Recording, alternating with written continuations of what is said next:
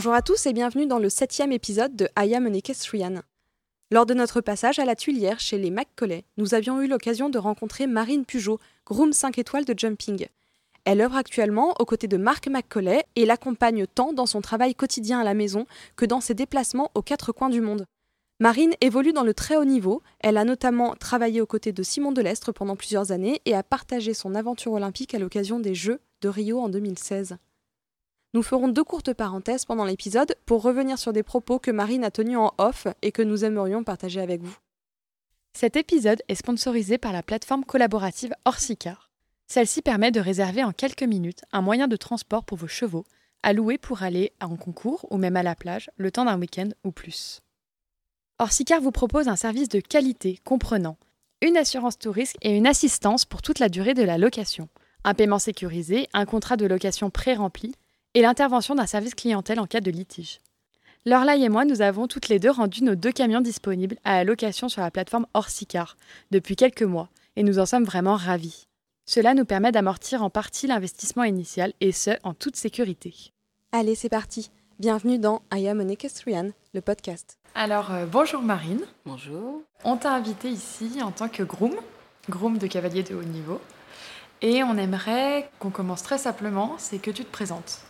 D'où est-ce que tu viens? Quel âge as-tu? Quel était ton parcours scolaire, professionnel, personnel? Voilà, en quelques mots. Donc, je m'appelle Marine, j'ai 29 ans cette année, bientôt. Euh, je suis du sud-ouest de la France, un petit village à côté de Lourdes. Je pense qu'avec l'accent, ça, Ça s'entend. Euh, mon parcours euh, professionnel, euh, bah, j'ai fait des études, un peu comme tout le monde, sauf que moi j'ai fait des études agricoles, un BEP et un bac pro. Après j'ai fait un BTS, toujours dans les chevaux. Euh, après j'ai fait un BPGEPS. Après euh, j'ai commencé après le BPGEPS, en fait j'ai trouvé directement du boulot et dans une écurie de haut niveau. Ça a été mon premier job en fait, le métier que je fais aujourd'hui. Tu peux nous parler un peu de tes premières expériences en tant que groom? Alors, ma toute première expérience, c'était pendant mes études, en bac pro, chez Gilles Ponce, un cavalier euh, de concours complet international, qui est basé dans le sud-est de la France. Euh, ça a été mon tout premier job à groomer, en fait. Euh, il m'a amené, comme ça par hasard, aux 4 étoiles de pôle, la toute première année où ça a été fait, en fait. Et donc, ça a été ma première expérience qui s'est très bien passée. Et je pense que c'est ça qui a un peu fait que j'ai continué là-dedans, quoi. Après, j'ai fait. Lui, ça a été ma toute première. Et après, aussi, pendant mes études, une... pendant le BTS, j'ai groomé pendant deux mois, complet toujours, un cavalier italien en Angleterre. Mais là, c'était plus du national à l'époque où j'y étais, quoi. Mais ça t'a plu? grave. Vraiment, ouais. Ça m'a vraiment plu, ouais.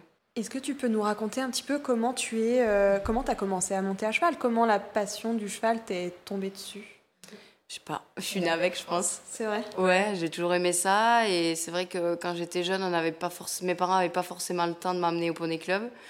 Et comme euh, on a une famille euh, issue du milieu agricole, on avait de la place, donc en fait ils m'ont acheté un poney à 8 ans. Donc j'ai eu mon premier poney à la maison. Pendant 3 ans, je me suis un peu amusée avec. C'est comme ça que j'ai commencé à monter en fait un peu toute seule et nature quoi comme ça. Et après à 11 ans, je commence à faire du club un peu comme tout le monde. Donc tes parents pas du tout dans le milieu? Pas du tout. Est-ce qu'ils t'ont soutenu dans ton choix? Toujours. Ma mère, euh, ma mère a toujours suivi, même si elle avait peur des chevaux. Mais mon père, euh, toujours. Et, euh, ils se sont toujours donné beaucoup pour, ouais, pour suivre ce que j'aimais, ma passion. ouais. Ils m'ont suivi, amené au concours, acheté des chevaux pour. Et investi personnellement et beaucoup ouais, pour que ça, ça fonctionne. hein. Après, à petite échelle, mais c'était déjà beaucoup. Et quand tu leur as annoncé que tu voulais euh, faire euh, le métier de groom, c'est je leur ai pas vraiment annoncé en fait. Mon père a toujours été dans l'optique où euh, il fallait il a toujours voulu moi et mon frère qu'on fasse un métier passion. C'était pour lui euh, le plus important. Après ils nous ont toujours suivis dans ce qu'on voulait faire. Et, euh, et c'était pas enfin ça me plaisait de faire ça. Maintenant ça s'est venu comme ça quoi c'est euh, voilà des opportunités des, des bonnes personnes euh, voilà on a su, prendre la bonne euh, la bonne décision au bon moment et voilà un peu de gens bien placés dans le milieu et c'est venu tout seul quoi. Et cette passion avec le cheval, tu nous disais que ça a toujours été ton, truc et que tu né un peu avec ça. Qu'est-ce que ça t'apporte personnellement? Pourquoi est-ce que tu as choisi ce métier-là? Qu'est-ce que, qu'est-ce que ça crée d'être toute la journée entouré de chevaux Je sais pas, c'est, un mode de vie. C'est bah, une passion, ça s'explique pas vraiment. On est avec et puis après, ouais, au quotidien, j'ai envie de, de vivre ce qui me plaît et ce qui me plaît, c'est être autour des chevaux. Donc après, qu'est-ce qui m'apporte un peu tout, je dirais? Euh, ça se, ça s'explique pas vraiment, je pense. Tu devrais faire autre chose avec Non. Pas de chevaux euh, Avec 100 chevaux, non. Après, euh, avec les animaux, ouais. Mais des chevaux toujours quand même. Et je reste, enfin, je suis pas du tout bureaucrate. Je suis pas du tout faite pour être dedans. Il faut que je sois dehors et on est. J'ai une éducation comme ça et il y a que ça qui m'a toujours plu, quoi. D'accord. Donc toi, tu, pour toi, vraiment, groom, c'est quand même un métier passion. Ouais, ouais carrément. Et c'est ça avant toute chose. Et je pense que c'est un peu le, le point fort du, du métier, c'est les gens qui font vraiment ça à haut niveau pour donner autant de tout ce qu'ils donnent, c'est parce qu'à la base, c'est vraiment une passion. Sans passion, on ne peut pas le faire, c'est impossible. Vraiment impossible. Il y a beaucoup trop de contraintes personnelles et professionnelles. Donc euh, oui, c'est forcément la passion qui nous fait faire tout ça. Est-ce que tu peux nous raconter un peu à quoi ressemble ton quotidien, le quotidien d'un groom, d'une groom de, de, haut niveau? Est-ce que, euh, est que tu peux nous, nous expliquer euh, quelle peut être une journée type ou une semaine type pour toi dans ton métier? Euh, ben, c'est déjà de s'en occuper en permanence. On est tout le temps avec eux. Après, une journée type, c'est euh, arriver le matin aux écuries. Après, tout dépend là où on est. Euh, il y a des horaires différents, forcément. quand on est à la maison, en principe, on a peut-être des horaires un peu plus fixes. donc le matin, ici, c'est nourrir quand on arrive. Après, faire les box et monter ou préparer les chevaux pour les cavaliers. Ça dépend si les cavaliers sont au concours ou s'ils sont là. Et puis, euh, on fait une pause entre midi et deux. Et l'après-midi, euh, souvent, on remballe les chevaux. C'est-à-dire, on fait les soins, tout ce qu'il y a à faire selon chaque cheval. Euh, on en met ici, on en met pas mal au pré aussi. Un peu tous les jours, il y en a qui vont dehors. Puis voilà, après, chaque cheval a un, cursus différent dans les soins, tout ça. Donc, ça s'adapte. Tu t'adaptes. Le matin, tu commences à quelle heure? Ici? Ici, 8 heures. D'accord. Et en concours, ça varie en fonction ça dépend. Exactement. Ça dépend. Ça dépend. Quand on part déjà au concours, il y a des fois, on part tôt, selon la route qu'on a à faire, combien de jours de route on a à rouler. Et euh, ouais, selon les épreuves, souvent les indoors, c'est plus tôt. Parce que les, épreuves, les épices sont ouvertes tôt le matin, parce qu'il y a des épreuves déjà à 8 heures, donc on monte souvent avant. Euh, et euh, le soir, ben, ça finit tard aussi. Avec les nocturnes, ouais. Ouais. On s'adapte en fonction de, des événements, quoi. Euh, on croit savoir que tu as groomé euh, notamment Simon de l'Estre pendant euh, quelques années. est-ce que la question qu'on se posait, c'est est-ce qu'il y a des différences entre les cavaliers dans les soins des chevaux, etc. Est-ce que c'est le groom qui s'adapte aux cavaliers ou l'inverse? Comment est-ce que tu apprends les choses en fait, en fonction du cavalier avec lequel tu travailles?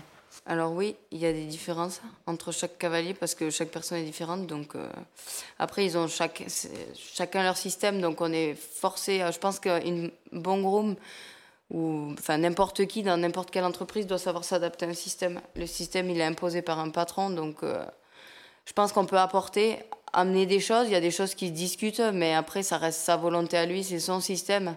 Donc oui, on est forcément obligé de s'adapter. Il y a des choses différentes. Après, ils sont tous là pour le même but, la performance. Donc, euh, du coup, euh, il y a pas mal de différences. Après, euh, on en vient toujours à...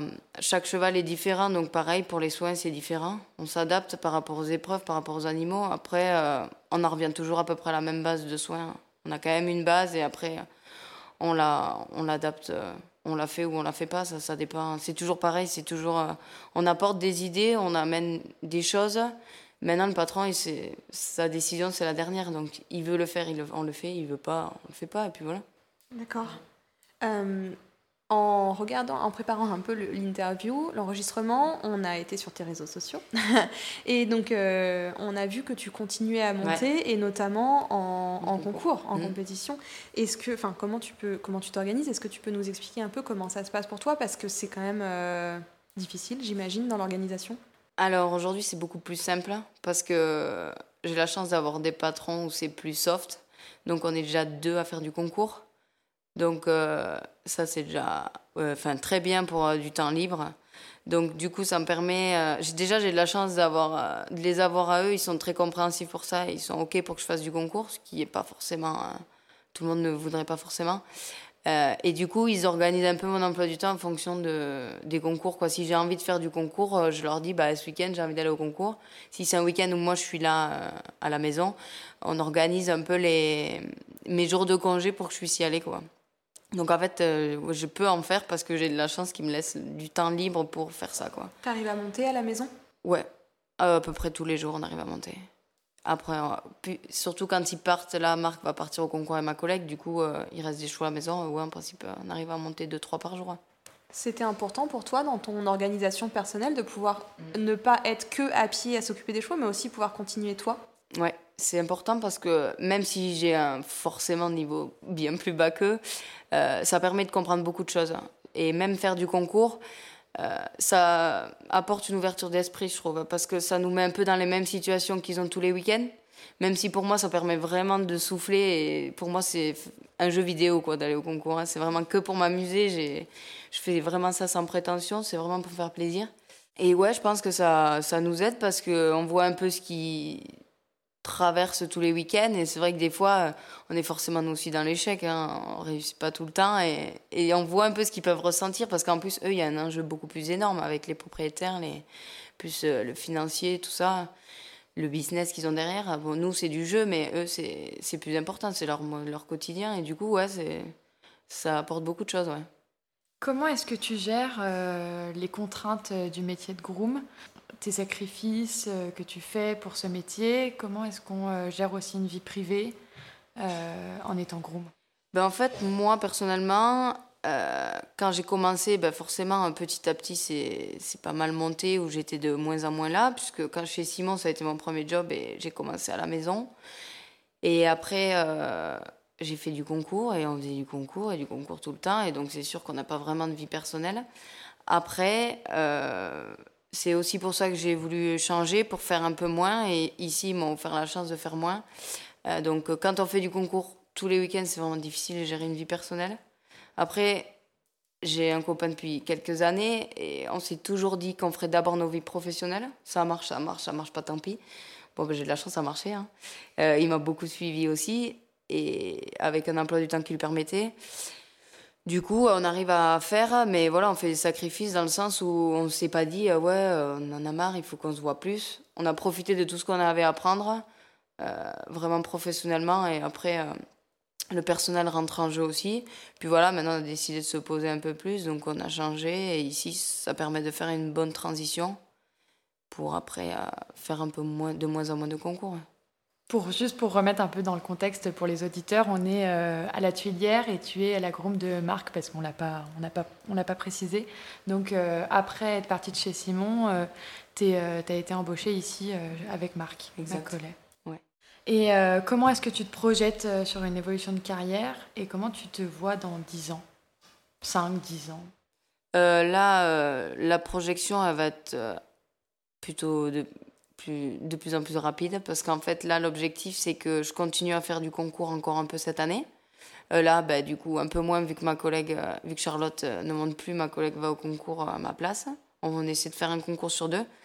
Et après petit à petit moi ça va être de là avec la nouvelle écurie ça va être de rester à la maison, d'organiser toute la maison, tout ce qui se fait autour pour que les filles puissent partir au concours plus facilement quoi. Mais euh, ouais mon objectif là c'est de faire euh, de moins en moins de concours de rester à la maison d'avoir une place de grande maison pour avoir aussi une vie personnelle plus simple à côté de, continuer à aller au concours de temps en temps. Et après ma vie dans 10 ans eh ben on verra bien. Mais ok pour l'instant ça ça me plaît. Ici on est vraiment bien donc j'ai envie de continuer avec eux parce qu'en plus ils commencent eux ils sont en train de s'agrandir et de d'avoir quelque chose de plus gros. Et donc ça va être il y a pas mal d'investissements à mettre, donc ça, ça me plaît. Après, dans 10 ans, j'en sais rien. Peut-être ça, peut-être autre chose. J'aurais aimé. Euh, il, y avait, il y avait aussi le fait d'enseigner qui me plaisait beaucoup. Toujours pareil, dans le milieu des chevaux, enseigner peut-être dans une école ou pas forcément un poney club. Hein, je suis pas très. Donc enseigner la pratique de l'équitation ou alors plutôt l'aspect soin? J'aurais aimé, ouais, voilà. Peut-être euh, être dans une école et voilà, développer un peu euh, ce que nous on fait au quotidien, en fait, euh, apporter une base. ça se fait maintenant, ça commence à se faire, des écoles de groom, tout ça, mais peut-être dans un lycée agricole, développer la partie, voilà, aspect soins, tout ça, ce qu'on peut, les premiers. Avoir une base, quoi, tout simplement. Porter ça dans une école. Après, c'était une idée que j'avais, euh, mais bon, voilà. Quoi. aujourd'hui, euh, ce que je fais ici me plaît. Et... Donc, je vais déjà m'investir ici et pour le reste, on verra dans les années à venir. C'est intéressant ça, parce qu'en fait, euh, tu as fait un BTS, un BPGEPS, mais en fait, c'est un métier qu'on apprend un peu sur le tas quand même. Exact, complètement. Complètement sur le tas. Tu t'inspires des grooms que tu vois au concours Oui.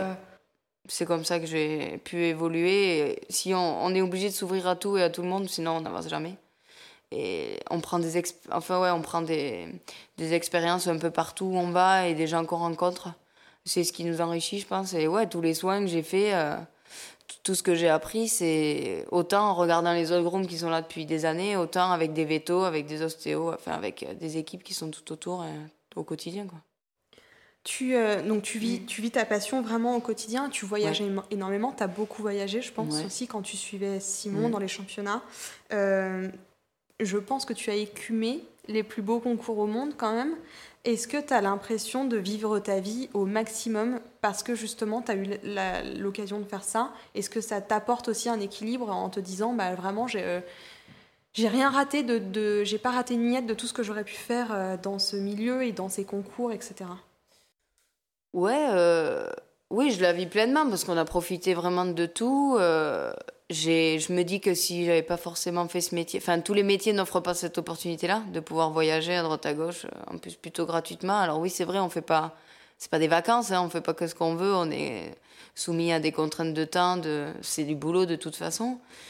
Maintenant, euh, ouais, j'en ai profité à fond. C'est un peu, euh, c'était ce que je voulais faire depuis toujours, être groom. Donc au final, je pense que j'ai réussi. Jusqu'à maintenant, j'ai que du positif. Je dois dire, tout ce que j'ai voulu faire, j'ai réussi. Donc ouais je le vis pleinement et j'en ai profité à fond et j'en profite encore et j'espère pouvoir en profiter toujours. je ferai en sorte. Petite parenthèse, à la fin de l'enregistrement, on a eu l'occasion d'échanger un peu plus avec Marine sur sa formation, sur son parcours, sur ses expériences. Et elle nous a confié que elle avait un regret, c'était celui de ne pas parler suffisamment bien anglais. Elle nous expliquait que dans le cadre de ses déplacements, elle partait un petit peu donc aux, quatre coins du monde, qu'elle avait toujours réussi à se débrouiller pour se faire comprendre dans ses voyages, mais qu'elle aurait aimé avoir un meilleur niveau d'anglais, que ce serait bien plus facile pour elle et que finalement l'anglais est vraiment un prérequis peut-être indispensable pour un poste de groom 5 étoiles à haut niveau. Est-ce que euh, est-ce que le fait de suivre un cavalier dans des concours importants aussi, hein, euh, dans des compétitions très prestigieuses, ça t'apporte parfois euh, un sentiment de vivre un peu par procuration parce que tu vis à travers leurs succès, leurs échecs, t'absorbes aussi, j'imagine, une partie de leurs émotions. Est-ce que tu arrives à te les approprier, ces émotions, ou est-ce que parfois tu as le sentiment d'être en décalage? Alors euh, oui, on, vit par procuration, mais je pense que ça, on l'a choisi quelque part, moi, c'est ce que j'aimais bien. Plus jeune, on, a toujours parti en concours, que ce soit pour nous, mais c'est vrai que on badait toujours les grands ou le moniteur qu'on avait. Et puis, ouais, moi, j'ai toujours, euh, j'ai toujours aimé monter à cheval, mais jamais en me disant que je serais cavalière parce que c'est vraiment pas quelque chose qui me plaisait au maximum pour, le... pour en devenir un métier. Euh, on vit un peu par procuration, mais on a quand même la chance d'en profiter quelque part. Et euh, ouais, tout ce qui est émotion, si vraiment c'est un métier qui nous plaît, forcément, ça nous, ça nous procure des émotions et, et, on les vit avec eux, au travers eux. Et, et, euh, et oui, oui, ça se.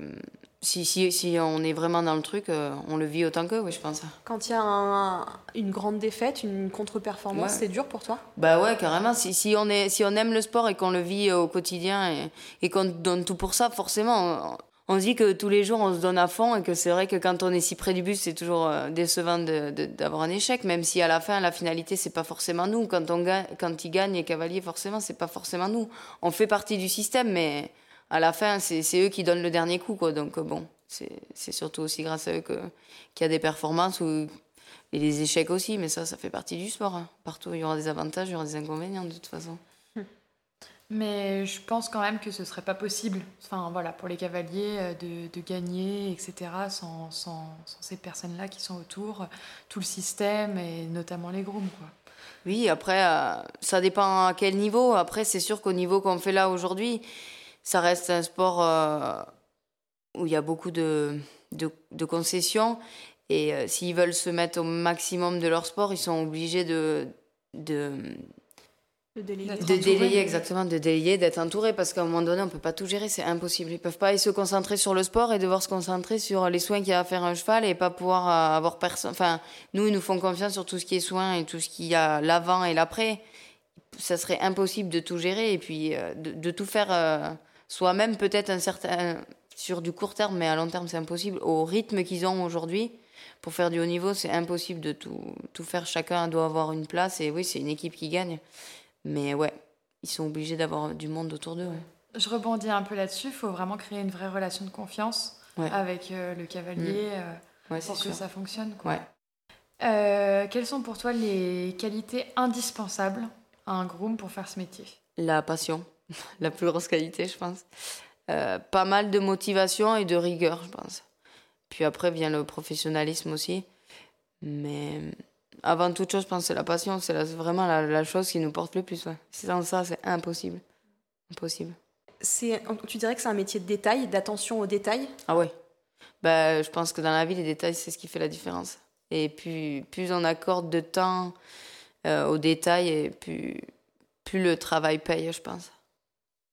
Euh, on va euh, pour la première fois du coup faire une petite rubrique en fin de podcast parce que parce qu'on nous l'a demandé euh, avec quelques questions techniques, bah, justement des soins à apporter aux chevaux.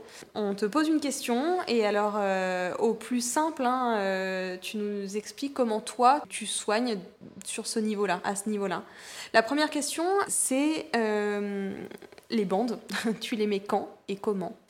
Alors, les bandes. De repos, j'entends. Ouais, les bandes de repos, on les met euh, souvent le soir, après le travail, pour passer la nuit. Euh, on les met souvent dans le transport aussi. Euh, ça permet un maintien et puis de. Ça évite un peu comme nous, hein, les bandes de c'est de la contention, quoi. Surtout quand on fait des trajets longs ou des avions, c'est quand même mieux qu'ils aient des bandes. Après, c'est pas obligatoire, ça c'est toujours pareil. Ça s'adapte aux chevaux. Un cheval qui a des, des bonnes pattes et qui a un bon tissu, euh, pas d'intérêt non plus de le mettre dans du coton. Ouais, ça dépend. C'est toujours pareil. Après, ça, s'adapte aussi à ce que veulent les gens. Le, patron, s'il a envie que son cheval il ait des bandes H24, ben, il avoir des bandes. C'est toujours pareil. Plus on fait de soins, plus on les sensibilise. Mais il y a des chevaux qui en ont besoin par rapport à ce qu'ils donnent. Et je pense que passer un certain niveau, euh, plus, plus les chevaux se donnent, c'est comme les athlètes, plus ils se donnent et plus il faut faire des soins. Et voilà, tout monte crescendo, ça s'adapte. Argile, du coup. Pareil, c'est ça, c'est un soin euh, souvent après le travail. Euh, c'est en récupération, voilà, sous les bandes, on applique sur la peau euh, directement et puis sur les jambes. Après, ça dépend, ça peut être n'importe où, hein, selon ce que le cheval a. ça peut se mettre n'importe où, que ce soit sur les articulations ou sur même sur le corps. Il y a des argiles qui se mettent avant le travail, qui sont un peu chauffantes, préparatrices, et puis d'autres en récupération après le travail. Comment est-ce qu'on prépare un cheval à un long transport, que ce soit en camion et en avion? Euh, alors souvent, quand c'est l'avion ou dans des longs trajets, souvent ils sont perfusés euh, pour les hydrater au maximum, pour qu'ils voyagent le plus facilement possible, que le corps là, s'adapte mieux. Euh, ensuite, ça va être ben, ouais, de les protéger, mettre des bandes ou des guettes de transport, des couvertures, on adapte par rapport aux saisons, par rapport au temps. Euh, après, il y a l'alimentation aussi qui rentre en jeu. Il y a des gens qui ne nourrissent pas les chevaux pendant les transports. Ça dépend si on fait un transport long ou court. Euh, moi, personnellement, les chevaux, ils mangent à chaque heure, que ce soit dans le camion, enfin, aux heures euh, de la maison, quoi. S'ils ont trois repas par jour, et même dans le camion, ils auront trois repas par jour. Après, en principe, on adapte l'alimentation au trajet. hein. Forcément, ils travaillent pas, donc ils mangent moins et pas forcément une alimentation trop, trop puissante énergétiquement. Euh, ils ont un filet à foin tout le temps, les miens, que ce soit dans l'avion ou dans les camions, pour qu'ils mangent tout le temps quand même. Et après, quand les trajets sont longs, euh, on, les fait, on peut s'arrêter pour les faire boire un peu, mais régulièrement, ils boivent pas dans les camions. Enfin, c'est rare. Il y a des chevaux qui boivent, il y en a qui boivent pas. L'été, nous, on leur met un seau dans le camion. À ce moment-là de l'épisode, on voudrait ajouter que Marine nous a confié a posteriori sur le transport des chevaux que euh, deux choses. D'une part, euh, les transports en avion des chevaux sont mutualisés avec les cavaliers européens à chaque fois que c'est possible. Et que d'autre part, le nombre de grooms qui accompagnent les chevaux est assez restreint et il s'agit toujours plus ou moins des mêmes grooms qui accompagnent les chevaux dans l'avion, puisque la règle officieuse veut que ce sont les grooms des cavaliers les mieux placés dans la ranking list qui accompagnent les chevaux en avion. En plus de ça, elle nous a aussi expliqué qu'évidemment, il y a toujours un vétérinaire qui accompagne les chevaux euh, pendant le transport en avion. Comment vous gérez euh, pendant un, championnat la récupération entre les épreuves? Est-ce qu'il y a des soins spécifiques? Est-ce qu'il y a des choses que vous pouvez donner en complément ou que vous pouvez, faire de manière ponctuelle pour aider justement à tenir un championnat sur 4-5 euh, jours? Bah, après, c'est un protocole un peu vétérinaire. On a des, il y a forcément, il y a le veto qui est là, donc il y a des produits qui sont mis en place. Euh, après, euh, qu'est-ce qu'on fait euh, Ouais, dans des épreuves où entre une, une, épreuve et un barrage, si c'est des, des temps un peu chauds l'été, on peut les doucher et les faire marcher beaucoup pour qu'ils récupèrent entre deux, deux manches, quoi. après, ouais, il y a des, il y a des, ouais, il y a un protocole vétérinaire avec des produits qu'on met par voie orale ou intraveineux pour, pour les maintenir en, en condition. Après, euh, puis le, soin, le soir, euh, des soins de récupération, quoi.